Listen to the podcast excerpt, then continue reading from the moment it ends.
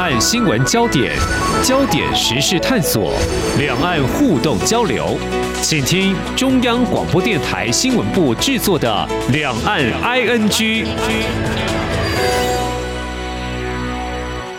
听众朋友，你好，我是黄丽杰，欢迎收听两岸 ING。美国国务卿布林肯原本之前渴望访问中国大陆，但是因为在出访之前发生了中国高空气球飘在美国上空，疑似侦搜情资而暂缓了。那么这颗侦测气球之后被美方给击落，但是不是具有情搜功能呢？还有这起事件对于美中关系的影响，也是外界关注后续如何来发展。不过，在今天我们要进一步了解，在军事作战的策略运用这个部分，在大国间的竞争有哪些工具会派上用场？但是又怎么样依照不同的对象做出最好的选择？如何来看这一次中国大陆的运用思维？是无心的，或是啊、故意做某些测试呢？我们在今天邀请国防安全研究院中共政军与作战概念研究所助理研究员徐志祥来观察探讨，非常欢迎助理研究员，你好。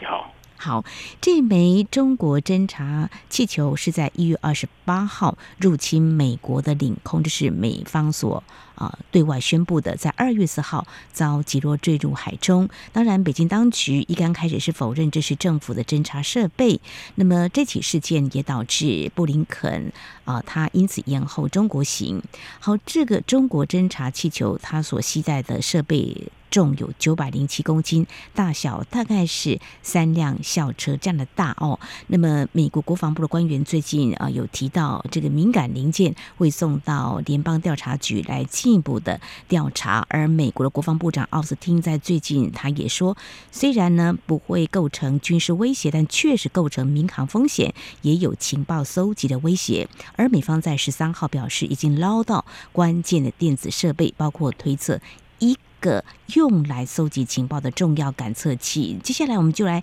谈，呃，如果是真的所谓的间谍气球，到底会有哪些最基本的装备技术呢？研究员，呃，我想这个首先主要是看它上面搭载的这种承载可能是怎么样的侦测仪器，因为它只要搭载不同的感测器，基本上它可以用来做不同的用途。那我们知道说，中共经常会宣称说这个东西是拿来作为，比方说像侦测做做。呃，气象的用途，或者是可能做一些科学研究。那我想这个东西可能有一部分的确是有那个可能性，但是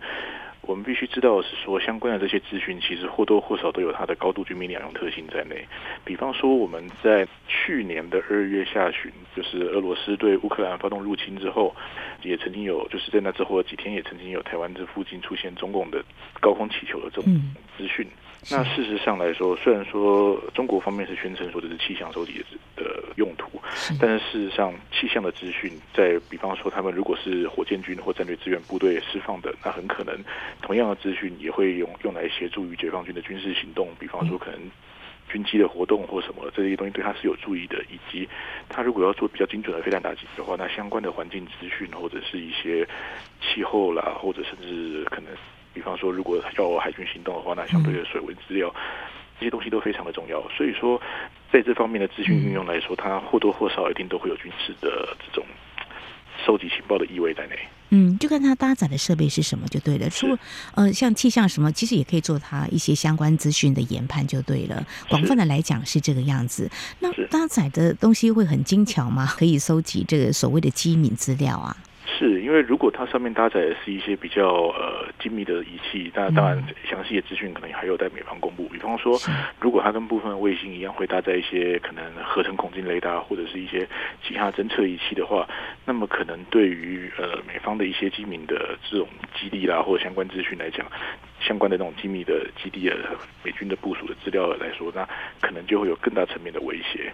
所以，就像刚刚提到的，主要是看它上面的承载是怎么样的东西。那事实上，呃，即便是我们可以这样想，就是说，你可以把它想成是有点类似卫星的功用。哦，那卫星可以侦测很多东西嘛，它可以去拍照，可以去用不同的仪器去做不同的资讯收集。那但是气球的好处是说，它还是在大气层以内，所以它可以用来收集空气跟。其他相关的资讯，当然卫星可以做，可是气球会长时间在这一带这样漂浮着，所以说它可以有更长的时间去收集更充足的资讯。嗯、那事实上来说，这样的东西它的成本也相对低廉，所以说，嗯从这个角度来说，的确是有它的用途以及它的威胁性。嗯哼，就说其实它不是一个很现代的情搜的工具，好了，它。可能在几零年代以前被发明有这个气球，然后再赋予更多的功能就对了，所以它相对在成本上是比刚刚提到的卫星是廉价许多喽。是当然，那因为比方说卫星，你可能会需要有很多不同的呃成本投资，比方说你在太空里面你发射上去的时候，你可能会需要有发射载具，你可能会需要有卫星投放的这些先期的，然后再进操作中的这种各种投资等等的。那在太空当中，你的零组件可能也会需要使用一些太空归位零件等等的。那这些东西它的成本相对上都较高。可是如果你使用在呃高空气球上面的话，可能就不需要这样的贵的的这样这就是高价的设备。嗯。那我想一个很重要的点是说，就是这一类的东西，其实我们知道说，中国从他们共产党早期开始建军，还蛮常花时间在所谓的小米加步枪，或者是我们现在常用不对称去形容一些。就是可能以小博大，或者是用比较低价去对抗高价的这种作战的这种概念。那事实上，呃，中国方面其实长时间以来就是有这样的一个思维传统。那我们也可以知道说，在他们的一个一些相关的呃院校或者是相关的科学研究的资料等等的，就是一些相关的文章里面，也可以注意到说，他们对这类的设备很早就已经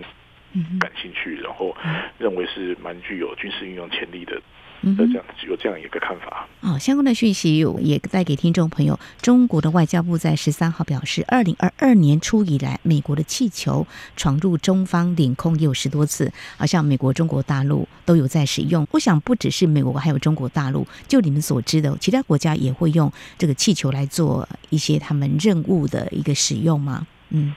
一般来说，可能就是像刚刚提到收集气象资料或什么，的确有可能会使用。那以像中国这样子的，呃，比较独裁集权政权来讲，它一个比较困扰的问题是说。即便是民间公司收集的相关资讯，那是有多少可以让他们的政府或者是军方单位利用？这个其实是另外一个问题。那这个东西在每个国家，当然有些国家会有相对应的，就是会有类似的顾虑。但是在集权国家里面，这样的滥用的情况可能会比在一般的民主国家里面更为泛滥和严重。所以说，这个东西其实在不同的状态底下，可能对我们的威胁程度是不一样的。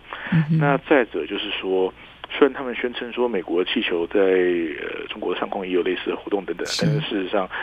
当然也是需要更进一步的证据，因为现在其实是一个双方在互相指控的阶段嘛。没错，是呃，对对对，中国大陆就是说，最近在山东这边也有发现了一颗气球啊，这个好像在很多国家的上空可能都有气球，只是有没有被侦测到哦？当然，现在在。互相指控的一个阶段哦。那刚刚提到就是说，哎，似乎其实，在民间公司也开始可以在这个部分呢有所发挥他们的功能哦。所以我要请教研究员的是，一般能够窃取一些所谓机密资料，除了刚刚我们所提到的，难道一些非常极机密的也有可能吧？就你们所呃了解的或知道的？嗯，应该是这样说，就是说。我们一般在收集相关的资讯的时候，通常我们也不会让这一类的航空器在毫无控管的情况下直接进入他国领空上空，然后，比方说像经过一些重要军事基地等等的，那这个就美国而言，的确是一个非常严重的安全上的侵犯。那我们一般在类似的设备的操作之上，比较不太容易出现这样的情况。那再者就是说，类似的击落作为，其实。中国之前我记得也有做过，大概在二零一九年也是有派遣歼十战机去攻击那个不明的气球。嗯，那所以说，中国的外交部指控美国的，就是反应可能太过大惊小怪这一点，那我想可能不是那样的贴切，因为他们其实也做过类似的事情。对，那只是一般来说，多半在可以控制的情况之下，其实应该是可以避开这样的问题，就是去侵犯领空，甚至去经过重要的军事基地等等的。那事实上，从那个被击落的中国气球来说，你也可以知道说，美方也发现说上面有首先有舵，有螺旋桨等等的。所以，与其说它是气球，不如说它是飞船。哦，飞船就是中国大陆说的飞艇是吗？对，类似的东西。然后，当然它的造型可能是气球的造型啊。那我们也可以注意到说，从它的影子上面可以看到很大的两片太阳能板。那这个也表示说，它的一些呃感测器或者是监侦的这种设备可能会需要有足够的电力。嗯，对对对。OK，好，那听起来我们今天是比较聚焦中国大陆跟美国嘛，哈，但是有一些国家可能或多或少也会使用。如果说被一些国家使用，到底它具有哪些优点？除了我们刚刚提到的，可能是相对廉价、相对卫星来比较的话，是这样子吗？还是说，其实它不容易被侦测到，也是它的优点之一？嗯嗯，侦测来说，我想这次可能按照美方的公开的。发布的这种新闻稿来说，看起来是与其说侦测不到，不如说是不同的指挥单位它的权限范围刚好错开了，以至于让气球飘了进来，就是这样的说法啦。嗯嗯嗯。那实际上的情况，当然我们并没有办法完全知道。那只是说，一般来说，因为它本身是截面积相当大的一种飞行器，那如果它的监侦设备又有大概三辆校车这样的大小的话，其实一般来说，雷达系统是可以侦测到它的。哦，对对对，嗯，好。那它的问题主要是在于说，就像刚刚提到的，它可以在一个空域里面待上比较长的时间，嗯，所以说它可以长时间进行资料收集。那这个在呃，如果是直接侵犯到对方那个他国领空，然后在军事基地上空停留很长时间的话，嗯，那这样子的侵犯的程度当然是远大于一般的，比方说像，甚至说远大于很高速掠过侦察机这种飞行器一类的，本来就在无许可情况下是不可能进入对方领空的。嗯哼，有意思的一点想请教，呃，这位研究员哦，就说高空气球，我们虽然说是气球哦，感觉它是会自主的飘，好，好像也是任意的飘，或说不可控的，就是不受控的飘，还是它是可以控制？否则它会不会误闯哪个领空，呃，造成民航机飞航的危险，或说误闯了什么样的领空被侦测到？这是可能存在的一个问题，但但是就像刚刚提到的，像之前美国派遣 F 二十二战机击落，大家在关注那颗高空气球，它本身如果是有舵还有螺旋桨的话，那表示它本身有移动能力跟调整方向的能力，所以照理说是在那个操作者的手上，他应该是可以调整它的航向跟它的就是预计在哪些地方停留多久一类的，应该都是可以操作的才对。那也是因为这样子，所以这种当然会被视为是蓄意侵犯领空。嗯哼，对，这在这个气球事件的时候也引发，就是说你误闯了我的领空，就有关国际法的问题，又是另外层面可以去探讨的。那当然，其实如果真的要释放这样一颗气球，目的不是民用的话，是有所目的的话，那当然可能要飘得更远，那就不太会被侦测到，当然是最理想的喽。所以接下来我们呃要来谈，就是说美国这次发现这个中国侦测的气球。嗯，可能要有某种程度特别监控，或者说有某方面，刚才助理研究有提到说，可能是任务监控权力是有别的，所以呢，呃，美国拜登政府他就说，中国向四十多个国家。派送了这些高空侦察气球，美国也是最近通过审查储存的数据，才得以发现这些高空气球飞行。那么，继之前美国领空发现还有极多的中国侦察气球，其实美国战机在最近又在阿拉斯加、加拿大跟密西根击落了三个被称为不明飞行物的高空气球。可见呢，要监控它、侦查到。真的是需要点门槛，不太容易的吼，是吧？呃，就像刚刚提到的，它本身可能不见得是非常难以侦测的东西，但是有可能是因为，就像刚刚提到的，在美国的，就是美方的那个呃声明里面有提到说，比方说可能北美防空司令部或者是不同单位，它的负责监侦的，就是责任范围可能刚好有一个空隙，它不见得是它侦测能力能不能都达到，而是说。比方说，他可能刚刚好在这些单位的业管范围之外的话，那也许就没有一个主责单位可以处理这件事情。但是我相信美方是有侦测到的，因为包括美方提到在四十多个国家或者是一些其他相关的资讯，他们可以从资料里面调出来说去立刻去发现这个东西，那表示它其实是在侦测系统原本就可以抓得到的这种范围以内。嗯哼哼，对对，就是他可能会必须要调整一下各个单位的不同的权责范围，然后去让他们可以针对这一类的不能说新的威胁，但是突然发现其实还蛮危险的这样的威胁去应应这样子。嗯嗯，呃，我也比较纳闷，就是说，既然他还是可能会被发现，那被发现的话，其实可能会有几个状况啊，一个就是说。大家心照不宣，哈，就不说嘛，哈，那就算哈。那说出来呢，当然就会有不同的情况会演变啊。就像接下来我们要谈的是，中国在美中外交官员渴望会面前发射这个侦测气球，哈，因为美方对外宣布了这项的消息嘛，哦。就是在这种节骨眼上呢发生的这样的情况，其实应该尽可能来避免啊。呃，所以到底是意外或是故意呢？我不晓得你会怎么样来看这起事件呢？嗯，嗯，我必须说，当然以我们从那个中国外部的角度来看的话，是很难说我们确切知道里面发生了什么事情。但是我们可以注意到几个现象，第一个是说。就外交关系而言，当前应该美中双方都在尝试试图去缓和情势，但是这个气球的事件会让情势升高。那现在当然是控制住，没有让它继续升级，只不过原本希望缓和的这个态势，可能又要再延后。那从这个角度来说，有几个可能性。第一个是说，也许不见得。中国内部的各方都希望说美中关关系缓和，这样的可能性是存在的。嗯，那我认为另外一个可能性其实是系统性的官僚系统上的一定程度上的失灵，因为比比方说我们也可以在其他地方看到类似的现象，像是中国在呃今年年初、去年年底的时候，就是它的 COVID-19 的那清零政策突然一夕之间放宽的时候，所有东西基本上乱了套。但是你可以注意到说。中国内部的官员、各级的官员在处理这些政策，他们其实是对于这种突然转变过来的政策是反应不过来的。哦，那有一些可以立刻做回应，有一些要一段时间就做回应，有一些花了更长的时间，还是在维持过往的做法。所以在这种情况之下，也有可能是因为，比方说，可能像他们官僚系统，或者是这种从习近平下的这样的系统，就是在政策的宣达跟转向方面，也许。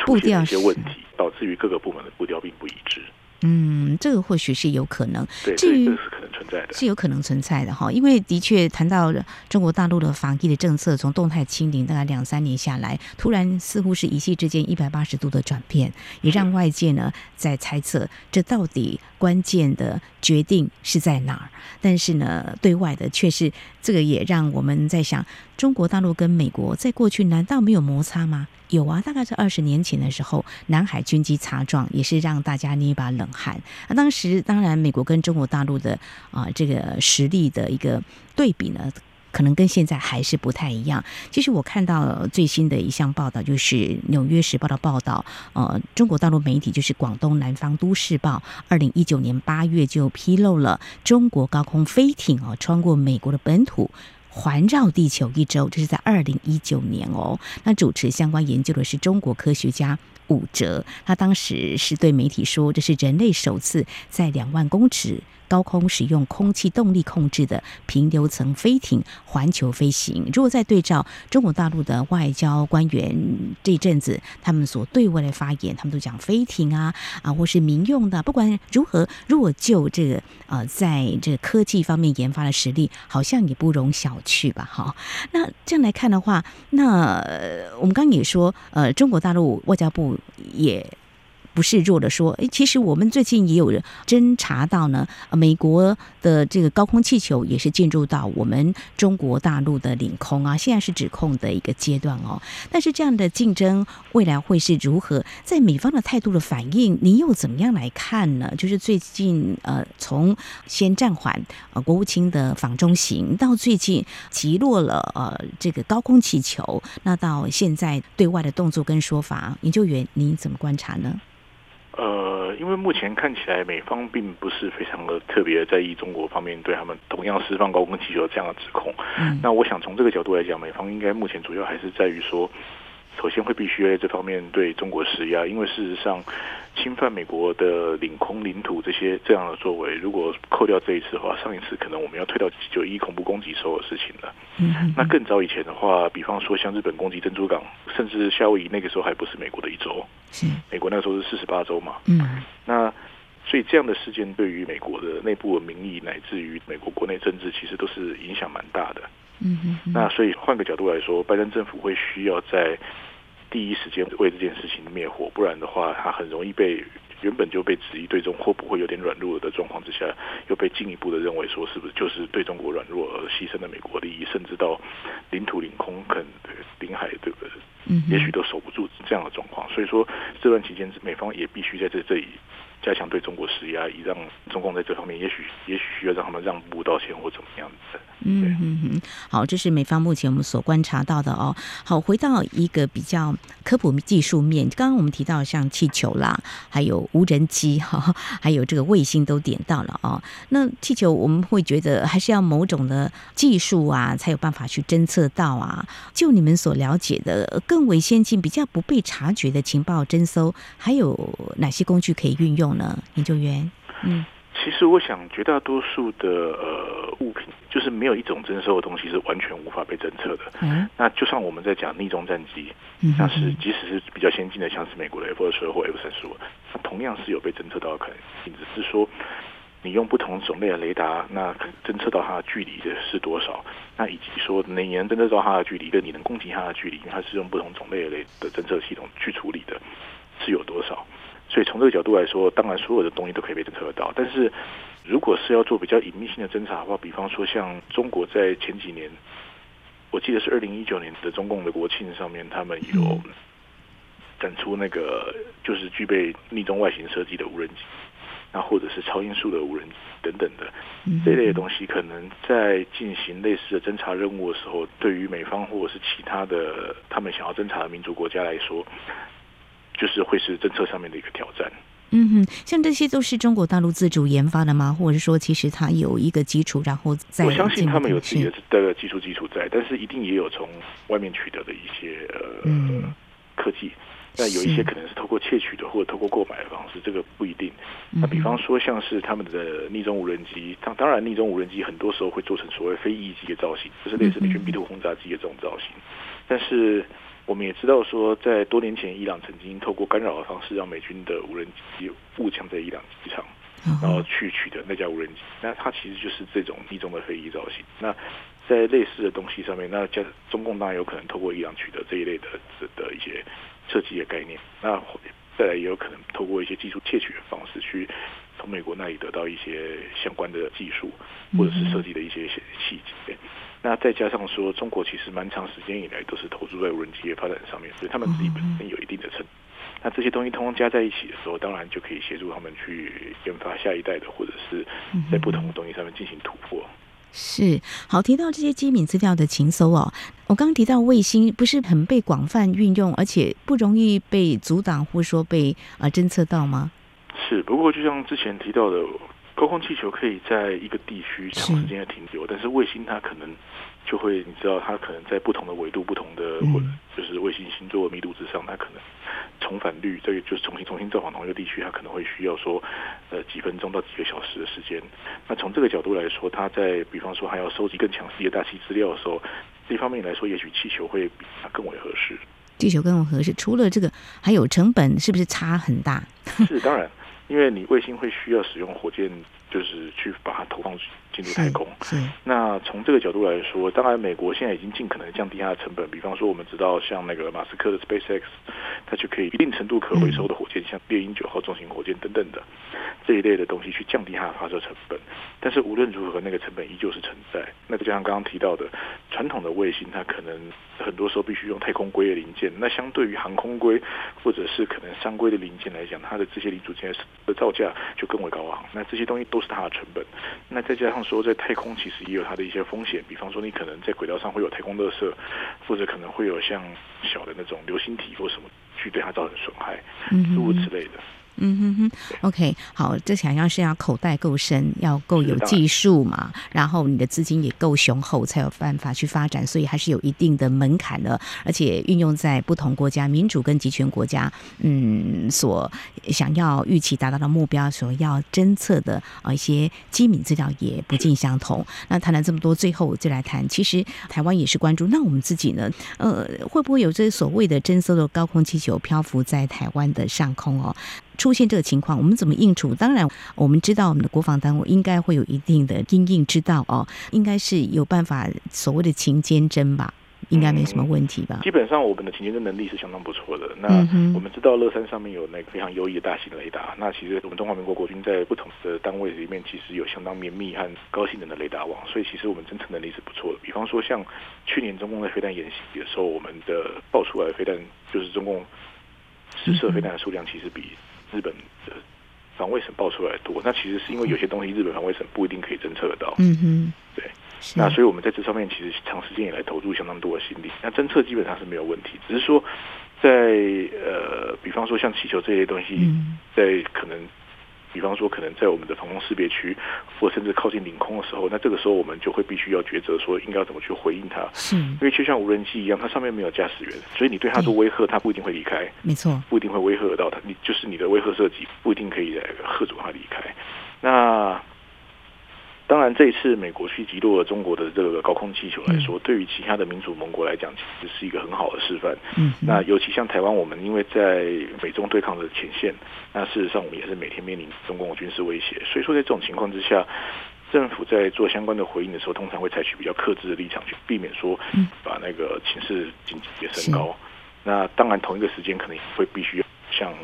美方或者是日本或者是其他周边国家协调，或者是联系类似的状况等等的，我相信是有它的必要。但是在美国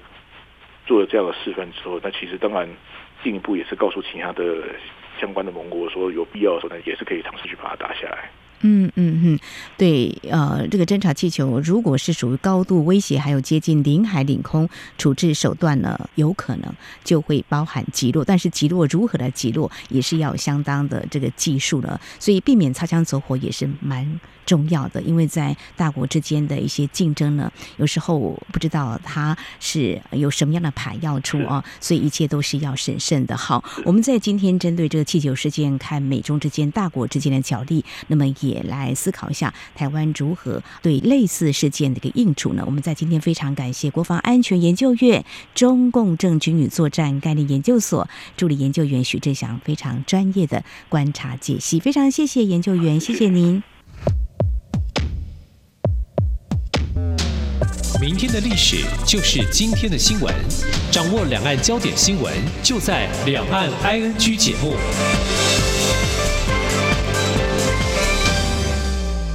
好，那么在节目尾声来关心几个相关的新闻焦点：侦测气球是否普遍存在呢？乌克兰当局在十五号表示，乌国的防空部队发现首都基辅上空出现六颗显然是由俄罗斯发射的气球。目前这些气球大多数已经被击落。根据法新社的报道，基辅市当局发表声明指出，这些气球可携带侦察设备，发射这些气球目的是为了。探测和消耗我们的防空力量。那么，从俄罗斯去年二月开始入侵乌克兰以来，乌国当局就曾经一再指出，俄国气球在乌克兰领空漂流。不久之前，乌克兰邻国摩尔多瓦十二号呢，也才侦测到一个类似气象气球的飞行物体，而。也因此暂时关闭了领空。至于美中侦察气球事件，似乎出现了舆论战和动作攻防了。美国众议院在日前以全数四百一十九人赞成，没有人反对这样的票数，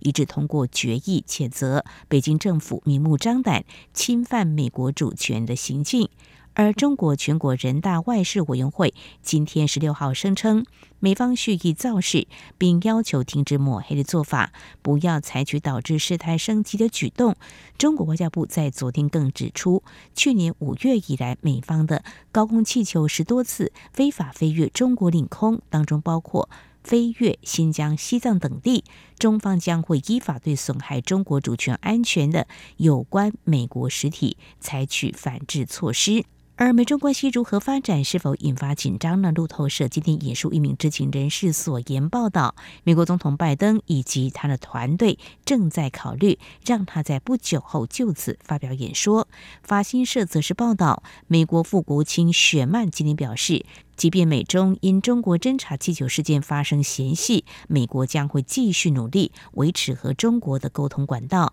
那么，事实上呢，在中国侦察气球升高、美中紧张之际呢，雪曼今天是受邀出席华府布鲁金斯研究所的活动，就拜登政府对中政策发表谈话，并且也回应了华府对台海可能爆发冲突的关切。面对台海冲突是否不可避免，雪曼表示，他当然不希望台海迈向不可避免的冲突之路。他说，全球一半货运通过台湾海峡，如果台海爆发冲突，不止攸关亚洲安全，也攸关全球经济安全。因此，他呼吁各国基于自身利益，劝阻中国，表达泛台不是好主意。同时，他强调美国政策没有改变，一中政策仍在。他也奉劝中共不要拿美国议员访台当借口进行军事行动。好，以上就是今天两岸安居节目，非常感谢听众朋友您的收听，黄丽姐祝福您，我们下次同一时间空中再会。